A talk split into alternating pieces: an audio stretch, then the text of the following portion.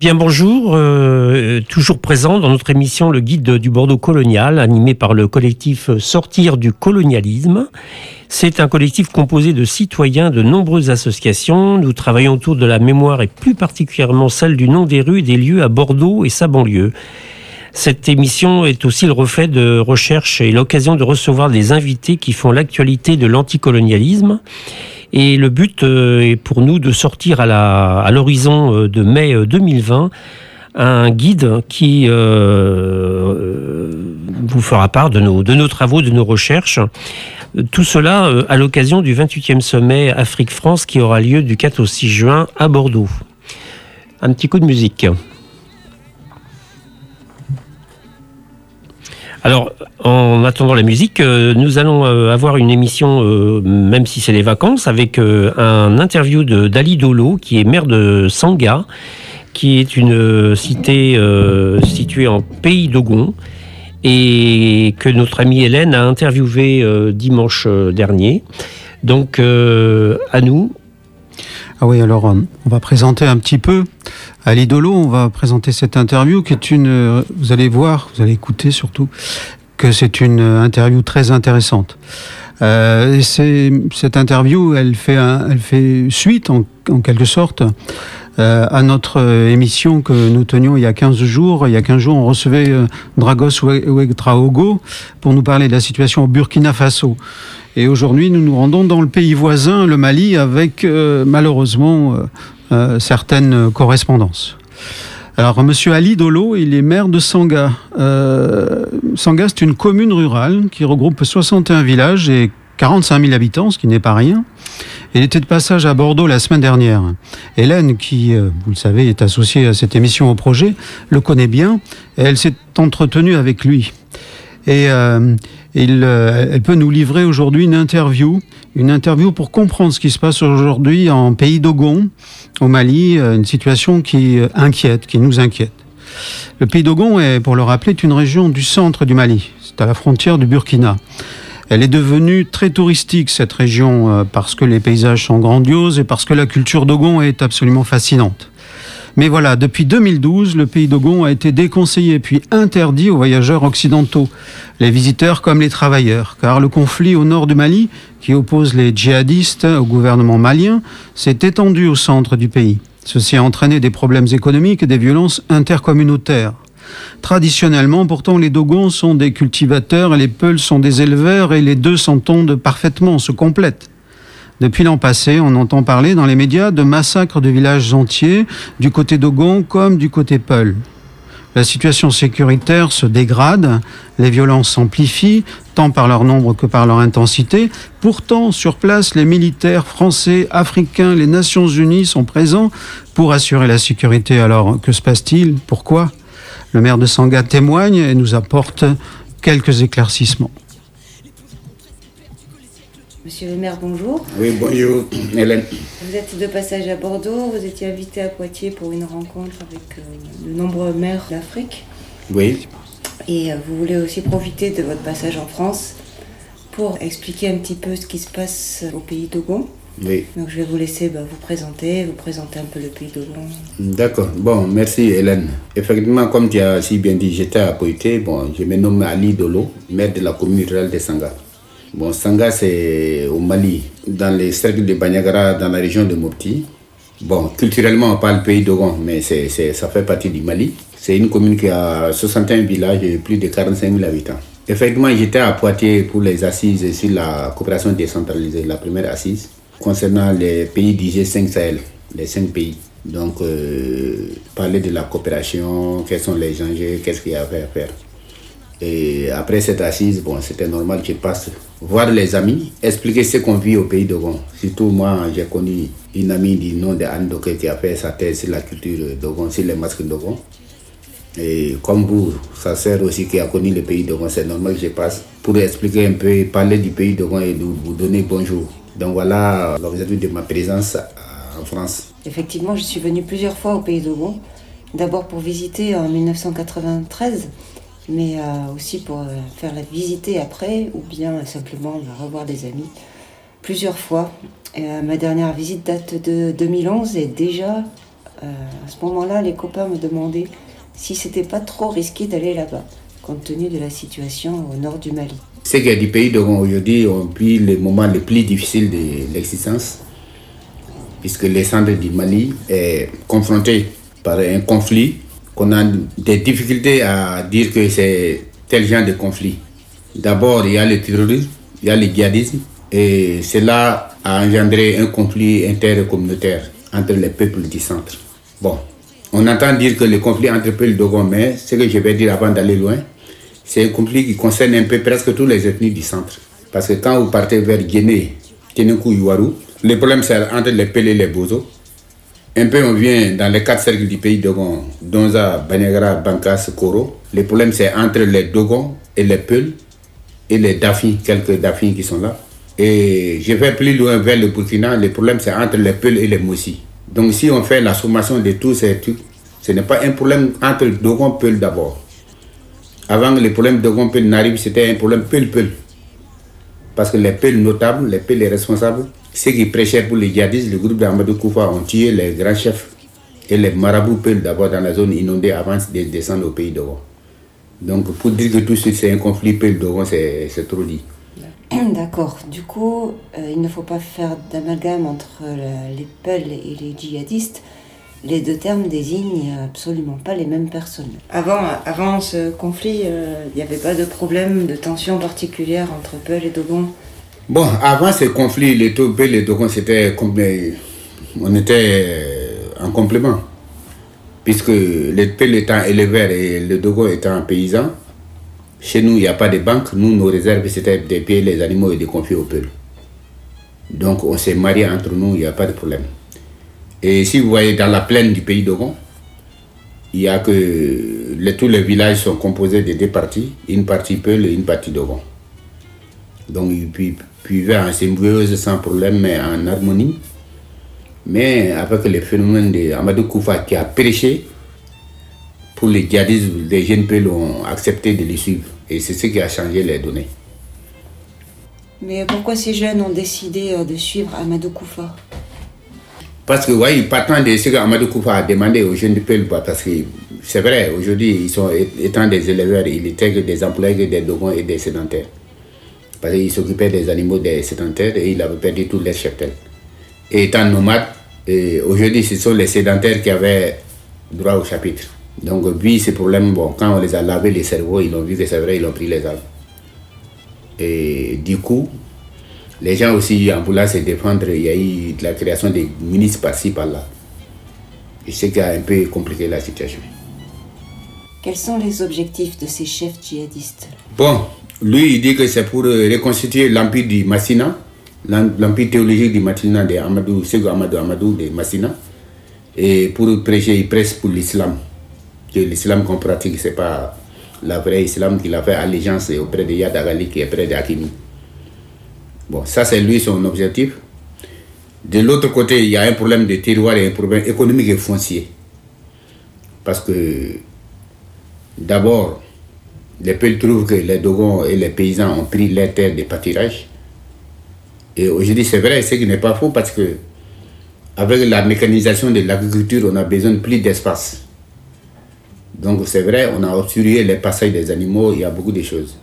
Donc du coup, c'est ce qui a provoqué. Il y a un problème économique qui est dans l'enjeu. D'où, pour moi, quelques intellectuels peuls qui ont essayé de tirer sur la corde pour monter les jeunes contre les, autres ethnies.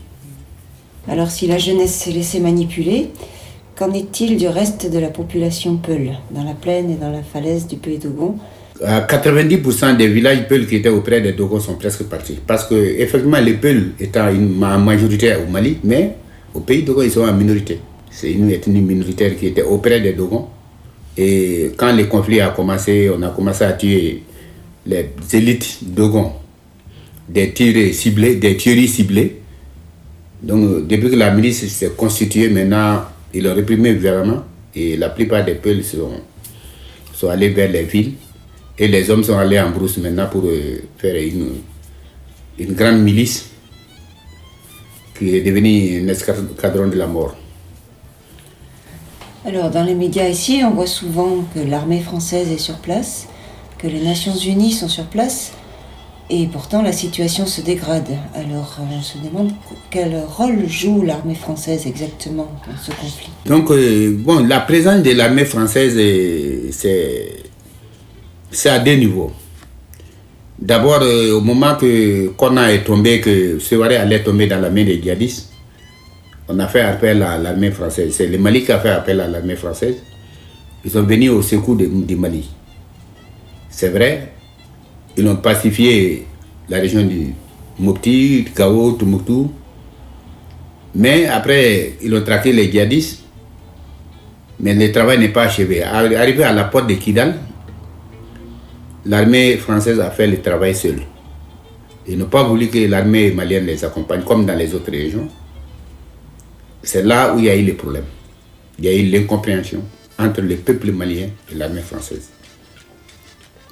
Et pour nous, l'opération Serval est transformée en opération Barkhane, qui ratisse large dans les cinq pays du G5 Sahel, du Tchad au Burkina Faso, en passant par euh, la Mauritanie, par le Burkina Faso, le Mali et le Niger.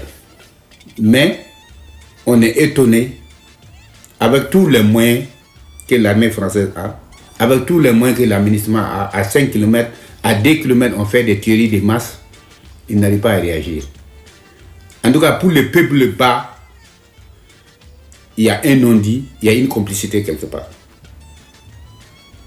Puisque on ne peut pas comprendre avec les moyens, les drones, les moyens de renseignement qu'on a. Ce n'est pas deux personnes, trois personnes, un groupe de plus de fort de 80 hommes motorisés qui viennent attaquer et ratisser les villages, qu'ils n'arrivent pas vraiment à dire à temps qu'il y a tel problème. Et en plus de ça, on les appelle, mais personne ne vient au secours. Ils disent que ce n'est pas leur mission. Oui, parce que l'armée française se trouve à combien de kilomètres de Sangha Et à Sangha, il n'y a pas d'armée française. L'armée française, surtout, ils sont basés au nord. Et leur base les plus proches, c'est les bases de Gossi. Gossi a pas moins de 300 km de Sangha. Donc, euh, ceux qui sont souvent en patrouille, c'est l'armée, l'amunissement et l'armée malienne. Mais surtout aujourd'hui, pour nous, peuple Dogon, on doit les salir à la milice Dogon. Puisque pour nous, sans elle, sans cette milice, beaucoup de villages Dogon allaient disparaître. D'accord, donc l'armée française est plutôt basée au nord. Euh, du coup, l'armée malienne se retrouve euh, seule à pouvoir intervenir dans votre région. Est-ce que l'armée malienne, les forces de sécurité arrivent à s'organiser face à cette situation? Le gouvernement malien fait ce qu'il peut, ce qu'il fait, mais malheureusement, c'est que vous voyez le constat. Une armée qui n'arrive même pas à assurer sa propre sécurité, c'est pas évident qu'il puisse sécuriter quel- quelqu'un. Il y a combien de fois d'attaques? Le camp de Djoura, avec des, dizaines de tueries. Le camp de Boulkessi, plus, d'une centaine de tueries. Mondoro, plus d'une cinquantaine de tueries.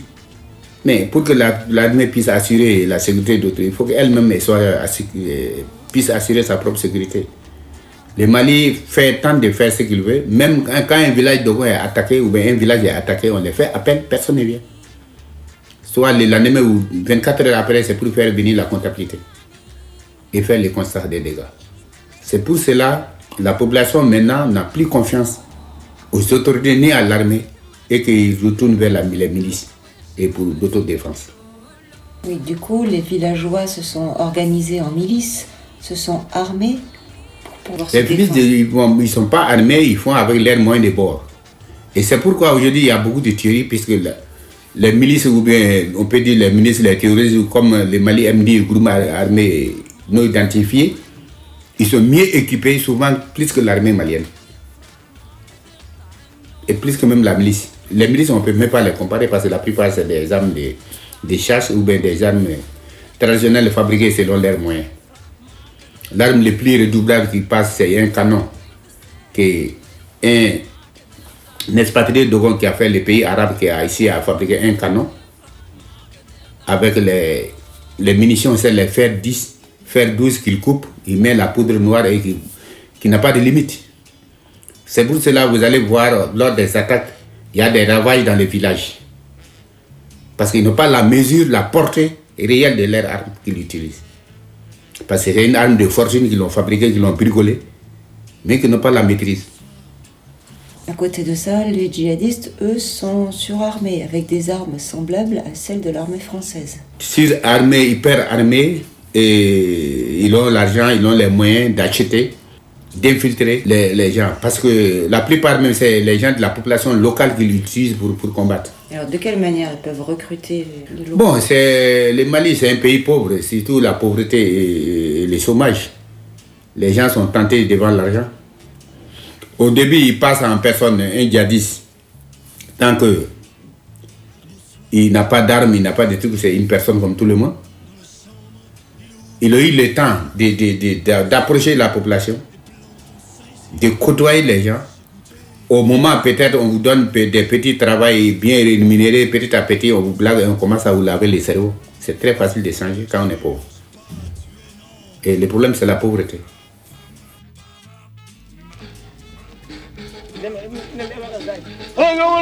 jong fila den yomne jong fala den yomne mi da jong gibe ko be jong fila den yomne mi da jong fala den yomne mi da jong gibe ko be jong fila den yomne mi da jong fala den yomne mi da jong gibe ko be jong fila den yomne mi da jong fala den yomne mi da jong gibe ko be jong fila den yomne mi da jong fala den yomne mi da jong gibe ko jong fila den yomne mi da jong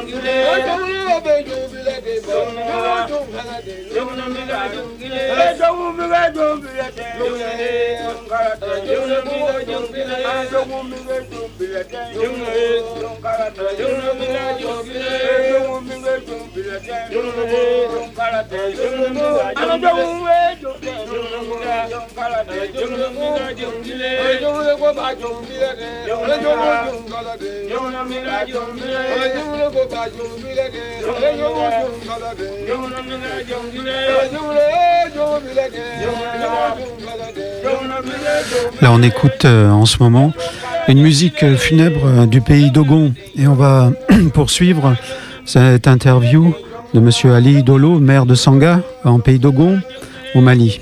On a bien compris euh, dans la première partie, on a même compris que la situation est dramatique, qu'actuellement le pays d'Ogon est paralysé, personne ne peut cultiver ou élever ses bêtes en paix, ni même circuler librement. On a bien compris aussi que la situation ne peut se réduire à un simple conflit intercommunautaire entre les Peuls et les Dogons. Alors y a-t-il une solution?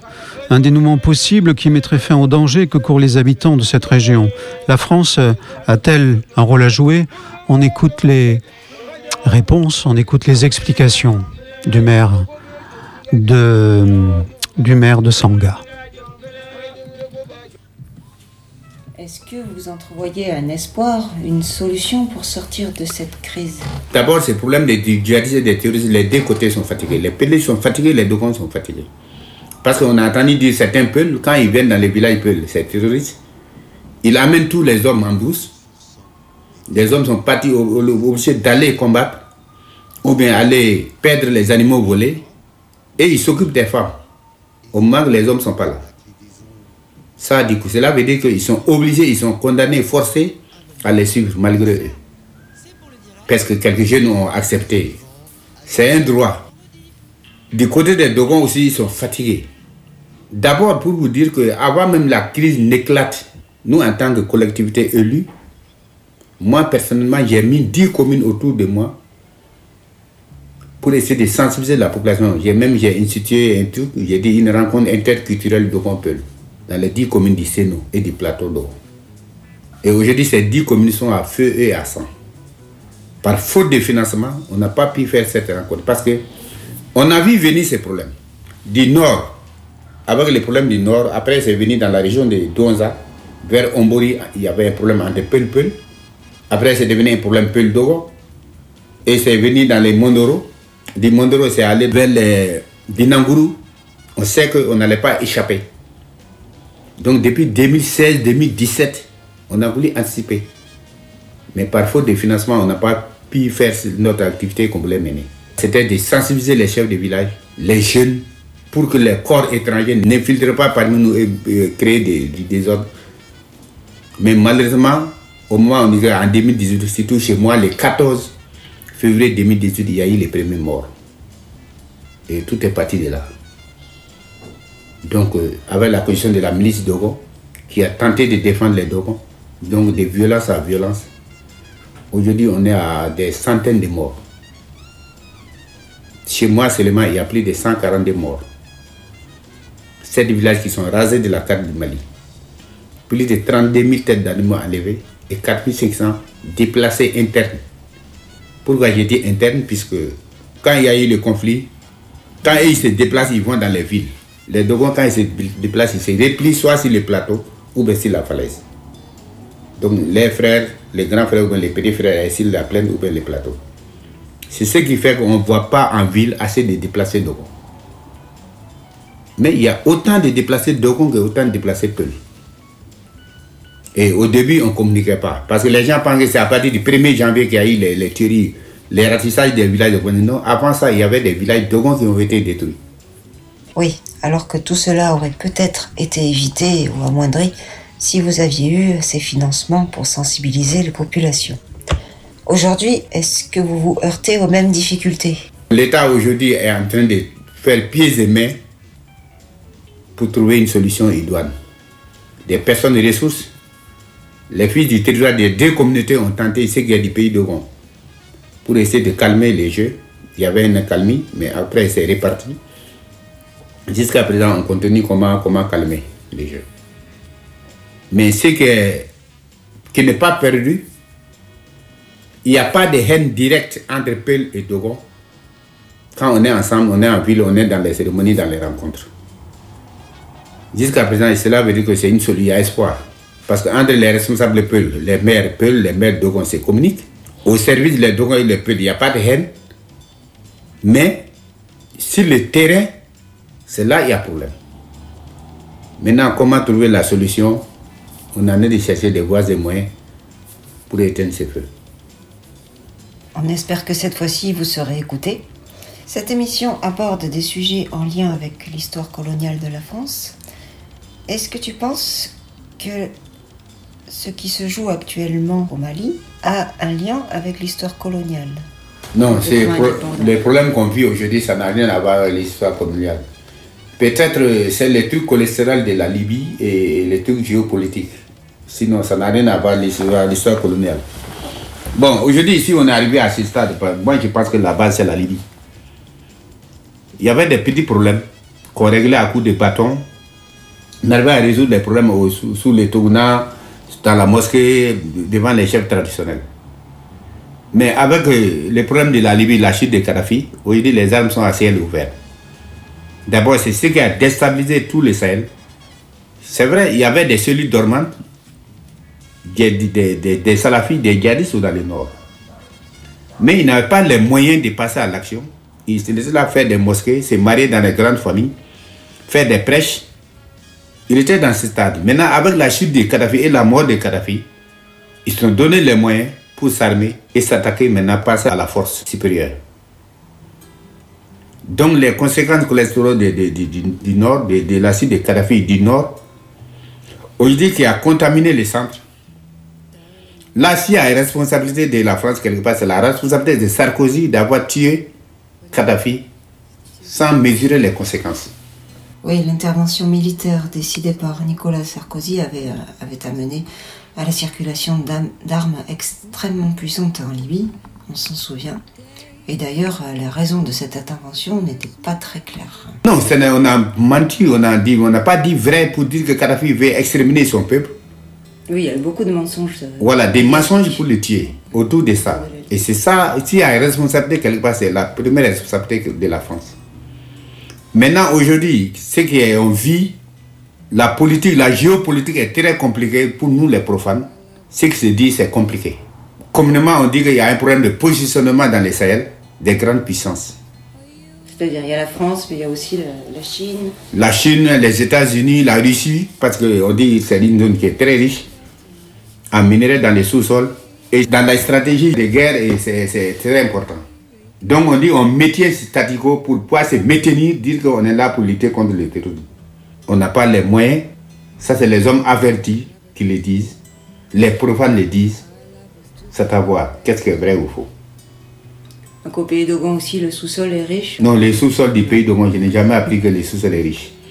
Non, pour les problèmes du sous le pays d'Ogon, il y a un problème de, de, de, de terre, un problème économique que les djihadistes ont profité pour créer la zizanie entre les deux peuples. C'est un problème de ressources. Mais les, il, il se peut que le Nord soit très riche en minerais. Le Nord, le Niger, Les minéraux, les le Nord, le Burkina Faso. Burkina Faso, la Mauritanie, le Tchad. Alors, devant l'horreur et la complexité de cette situation, on se sent, comme vous le dites, euh, on n'a pas les moyens, on se sent démunis. Euh, Qu'est-ce qu'on peut faire pour vous soutenir? Bon, aujourd'hui, ce que nous craignons d'abord, comment nourrir ces bouches, parce que où je parle de 4000 et quelques déplacés internes, ça c'est ce qui concerne ceux qui sont dans la commune. Des, même des personnes qui n'ont pas à cultiver. Aujourd'hui, on est à plus de 1532 familles qui n'ont pas cultivé. Donc, c'est des bouches à nourrir. La grande crainte, c'est d'abord toutes les cheptels sont partis. Tous les réserves des milles sont brûlées. Il y a la famine qui s'annonce. D'abord, notre première pré- préoccupation, c'est comment nourrir ces personnes. Trouver les moyens pour les donner à manger. Et après, maintenant, penser à la résilience. Comment euh, les choses vont se calmer et peuvent euh, se produire, faire leur propre production et se nourrir. Ça, c'est notre première préoccupation. C'est soigner et s'occuper des enfants orphelins. Parce que l'attaque du village de Soban a fait plus de 30 orphelins qui ont perdu tous les deux parents. D'autres même sont seuls, d'autres sont deux dans la famille qui restent. Donc ça, c'est vraiment c'est un problème. Comment aussi soutenir leur éducation? Est-ce que les organisations humanitaires ont accès au Oui, parce qu'aujourd'hui, c'est les PAM, les PAM, l'USAID, euh, bon, au, niveau de l'État, la sécurité alimentaire malien, bon, avec des, quelques petites ONG, surtout ma, ma- la ville Chimele Sanga, Alon, la ville d'Alon qui est à côté du Mans, qui ont fait des, des aides alimentaires et avec ça, on s'est débrouillé. Donc chacun d'entre nous peut euh, Chacun soutenir peut, ces associations, ces comme, organisations. comme selon ses moyens. Tout ce qu'on donne, c'est la bienvenue. Ben, le message est passé. La situation En tout cas, mon seul espoir, mon seul espoir du fait que les élites, les élites, bon, les élites, les élites, tels que les élites, les maires peuvent, les maires, les choses se parlent. Jusqu'à présent, on pense qu'il y a espoir de trouver une solution. On l'espère. de On tout notre espère. cœur. Mais les seuls problèmes, ceux qui sont dans la brousse, qui sont auprès des terroristes, des djihadistes, on n'a pas l'air intellectuel. C'est ça le problème. Mais Amadou Koufa commence à parler avec euh, la milice de Dogon. On a espoir. Parce qu'il vient de faire une vidéo. Il a fait ses propositions à la, à la milice Dogon de, de déposer les armes, de ne pas tuer les peuples. Lui, il a affaire avec l'État, l'armée. Il a affaire avec l'armée et les armes, l'armée étrangère. Il n'a rien à voir avec la, la population civile. Donc, il ne faut pas que la milice Dogon s'attaque à eux. Et il ne faut pas s'attaquer au pays Dogon. Mais quand il va apprendre qu'ils ont tué un, un Peul, il va raser tout le pays Dogon. Et si un Peul attaquait les Dogons, de ne rien faire, de l'informer. C'est le message audio qu'il a, qu'il a donné la semaine dernière à la milice Dogon. Et Qu'est-ce que tu en penses de ce message? Bon, pour le moment, ils sont en train de discuter, mais le responsable de la milice Dogon n'est pas trop d'accord avec ses propos. En tout cas, comme ça se parle, il y a espoir. Soit les terroristes, les bandits, tout ce qui se passe, c'est qu'il est au courant de quelque chose. Parce que s'il arrive à dire ça, s'il dit que si on ne fait pas ça, il va tout arrêter, c'est qu'il a la solution. Maintenant, s'il faut discuter avec Amadou Koufa ou pas, ça c'est à l'État de voir ce qu'il a lieu de faire. Parce que tout est parti de lui. Oui, la solution viendra de discussion. Du coup, euh, l'armée française, elle n'a pas à être là, elle n'a aucun rôle à jouer là-dedans. Bon, la France, d'abord, moi, pour moi, c'est de donner les renseignements utiles et d'appuyer l'État parce qu'il y a, comment ils disent, droit de défense ou un truc de défense entre le Mali et la France. D'abord, d'appuyer les- l'armée malienne et de lui donner les moyens adéquats, de donner les renseignements nécessaires. L'armée, c'est quoi? C'est les renseignements. La guerre, c'est les renseignements. Mais aujourd'hui, la France n'est pas euh, un parent pauvre dans ce domaine, où il peut être très utile, si on le veut, aider l'armée malienne et la France a la solution. Voilà. Bien, merci beaucoup Ali pour ton Merci. témoignage. J'espère que euh, les auditeurs ne vont pas être euh, perdus et noyés dans toutes les informations, tellement c'est difficile à comprendre et complexe. Bon courage et j'espère que vous allez trouver une solution le plus vite possible face à cette situation désastreuse. Merci.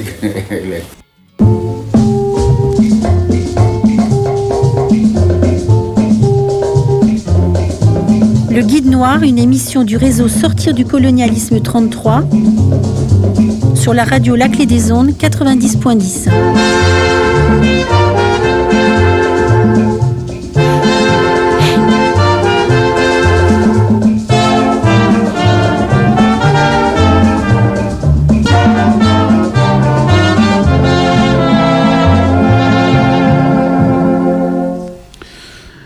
merci à Hélène pour cette euh, interview remarquable du maire de Sanga, euh, du pays d'Ogon, au Mali. On reste euh, en Afrique avec une évocation que nous propose Jean-Pierre sur le voyage au Congo d'André Gide. Oui, merci Gérard. Donc, je vais vous parler d'André Gide et son voyage au Congo, qui est un livre qui est sorti suite à une enquête. Il était chargé d'aller voir euh, sur place euh, au Congo et euh, au Tchad pour euh, le compte du gouvernement euh, quelle était la situation en fin de compte vécue sur place. Alors c'est un voyage donc Gide à cette époque-là en 1927 est, est connu. hein. il a déjà écrit les caves du Vatican, il est la symphonie pastorale, il, a, il a créé la nouvelle revue française. Donc c'est quand même une une personnalité littéraire très très importante. Il vient de sortir Les Faux Monnayeurs et il décide de, de partir avec euh, un ami, euh, Marc Allégret, euh, le cinéaste, pour visiter donc cette région. Alors ce voyage en, en Congo euh, est publié euh, à son retour euh, chez Gallimard en 1927 et euh, ça relate le voyage qu'il a effectué de juillet 1926 à mai 1927 en AEF, ce qu'on disait à l'époque, c'était euh, l'Afrique équatoriale française, de l'embouchure du Congo au lac Tchad. Donc euh, ce récit est marqué par la sincérité euh, et sur un inestimable état des lieux de l'Afrique, de cette région dans les années 20, mais aussi un réquisitoire contre les pratiques des compagnies commerciales et toujours de l'administration à l'égard des Noirs.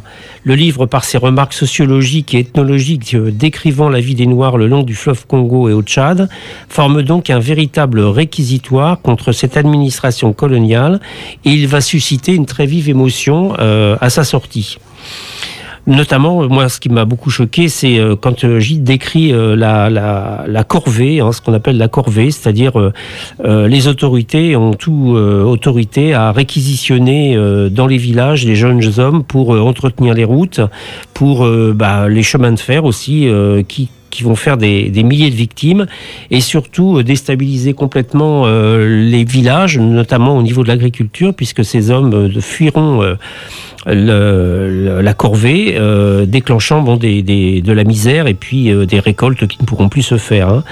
Et ainsi, bon, les populations deviendront de plus en plus dépendantes des autorités. Alors c'est un récit sans complaisance, hein, dénonçant les comportements des uns et des autres, euh, comme aussi bien la médiocrité ou la beauté des villages euh, et des paysages traversés.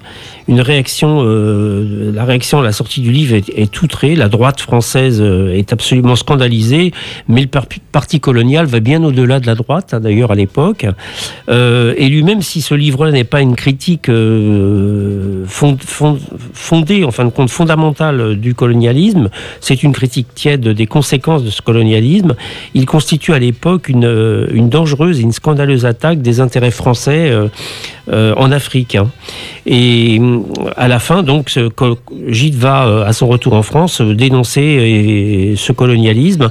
Et d'ailleurs, le livre qui est paru chez Folio vous donnera à la fin plusieurs dizaines de pages où il répond aux attaques et il donne des éléments, en fin de compte, de fond pour, pour remettre en cause cette politique coloniale. Alors, le voyage au Congo est suivi d'un an plus tard du retour du Tchad, hein, qui est une deuxième partie de son voyage, et qui euh, relate ben, dans, ce pays euh, le- le- les découvertes qu'il a fait, toujours accompagné par Marc Allégret, qui a fait un moyen métrage euh, sur, enfin même un grand métrage, il fait 1h40 je crois, qui est tout à fait étonnant, puisque d'un côté vous avez la lecture du livre de, de, de Gide, et de l'autre vous avez les images, alors qui sont pour la, cer- pour certaines du, direct, mais un direct reprogrammé, on pourrait dire, sur les cérémonies, sur les danses, sur les, les, les, lieux même. et c'est donc un témoignage complet que l'on que l'on doit à ces deux à ces deux personnes, hein, Gilles pour le livre et puis Marc Allégret pour les images. Alors en parlant de, de, Gilles, je vous rappelle qu'il était prix Nobel de littérature en 1951 et que le livre est disponible chez Folio. Hein, c'est un livre de poche, il coûte pas très cher et il vaut vraiment tout, l'intérêt dans sa lecture. C'est très bien écrit. Et moi, je, je voudrais rendre un hommage à un monsieur qui s'appelle René Vautier qui euh, est un réalisateur euh, breton euh, qui a écrit, qui a fait un film documentaire qui s'appelle Afrique 50. Donc à l'époque, qui, comme son nom l'indique, ça se passe dans les années 50. Il est délégué par la Ligue française de l'enseignement pour, je mets ça entre guillemets, montrer la, la mission éducative conduite dans les colonies. Et très vite, René Vautier s'aperçoit que c'est euh, une duperie et il va euh, faire un film euh, dénonçant, en fin de compte, la, violence des autorités dans, ces colonies françaises. Le film a été interdit plus de 40 ans en, France et il est considéré comme le premier film anticolonialiste français. Voilà un petit peu de musique qui nous rappelle donc René Vautier et son travail magnifique de dénonciation du colonialisme. Donc il est, il est disponible sur, euh, sur le net, hein, vous pouvez le, retrouver, hein. ça s'appelle Afrique 50 et euh, bon, vous verrez qu'il est, euh, il dure 15 minutes le film et il dit les choses, il sait dire les choses. Hein.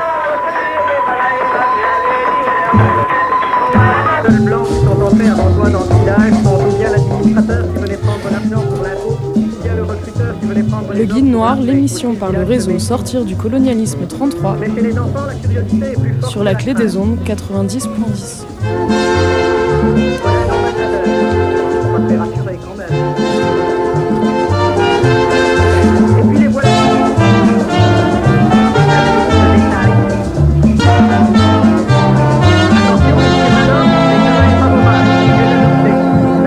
peut-être de se servir de guide dans leur village.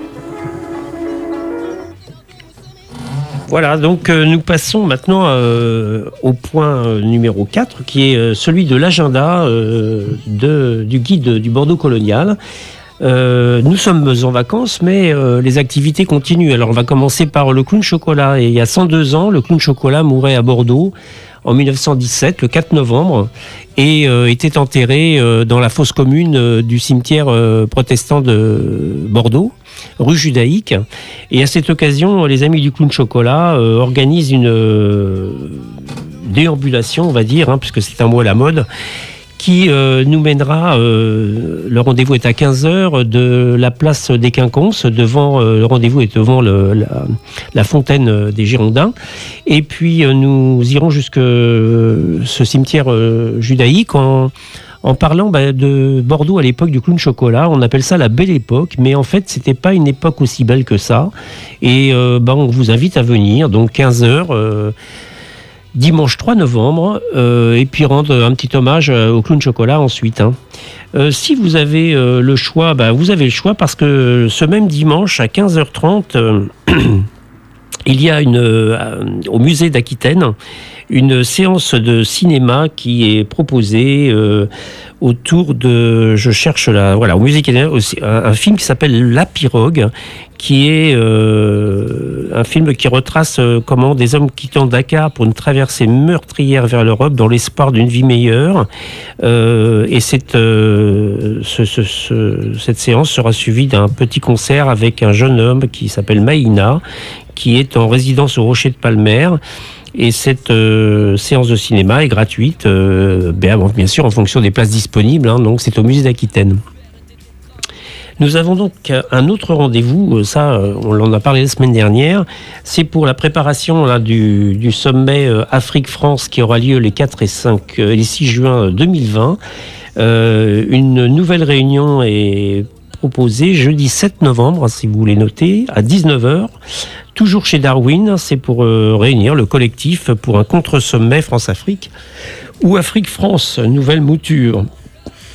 Eh bien, nous sommes la semaine prochaine, le 11 novembre, et le 11 novembre, il y a des cérémonies parce que nous sommes pour le centenaire de la Première Guerre mondiale.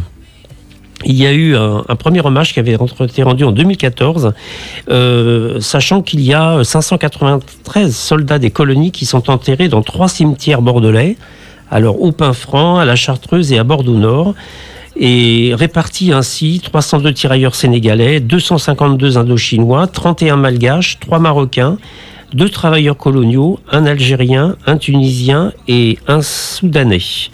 Donc à 11h, au carré militaire du cimetière de Bordeaux-Nord, Bordeaux -Nord, et bien en présence des autorités civiles et militaires et d'autres associations, sera rendu un hommage à ces hommes.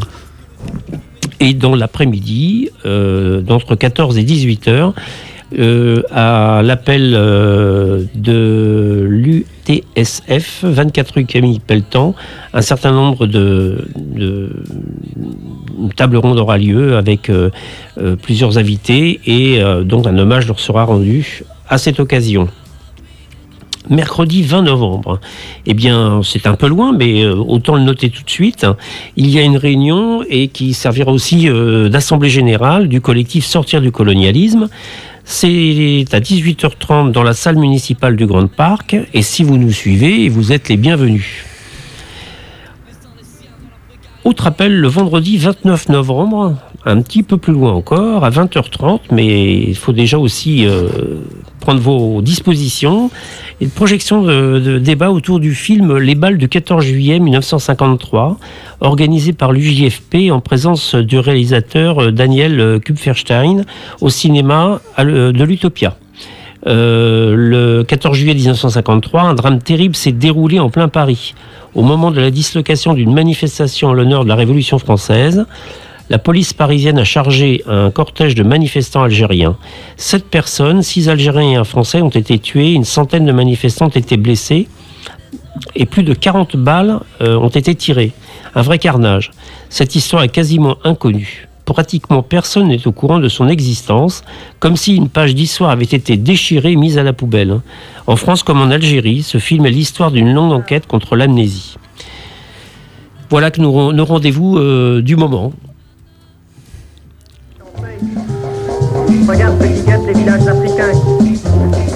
Le Guide Noir, l'émission par le réseau Sortir du colonialisme 33 sur la clé des ondes 90.10.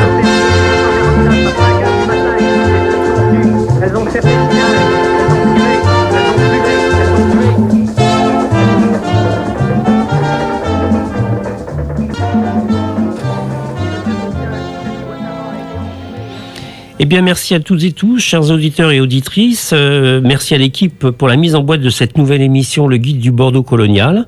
Eh bien, vous pouvez nous retrouver euh, sur la clé des ondes tous les mercredis à 14h et puis nous suivre sur Facebook, euh, le guide du Bordeaux colonial ou nous écrire sur notre courriel guide du Bordeaux colonial gmail.com, toujours sur la clé des ondes. À votre service. À bientôt.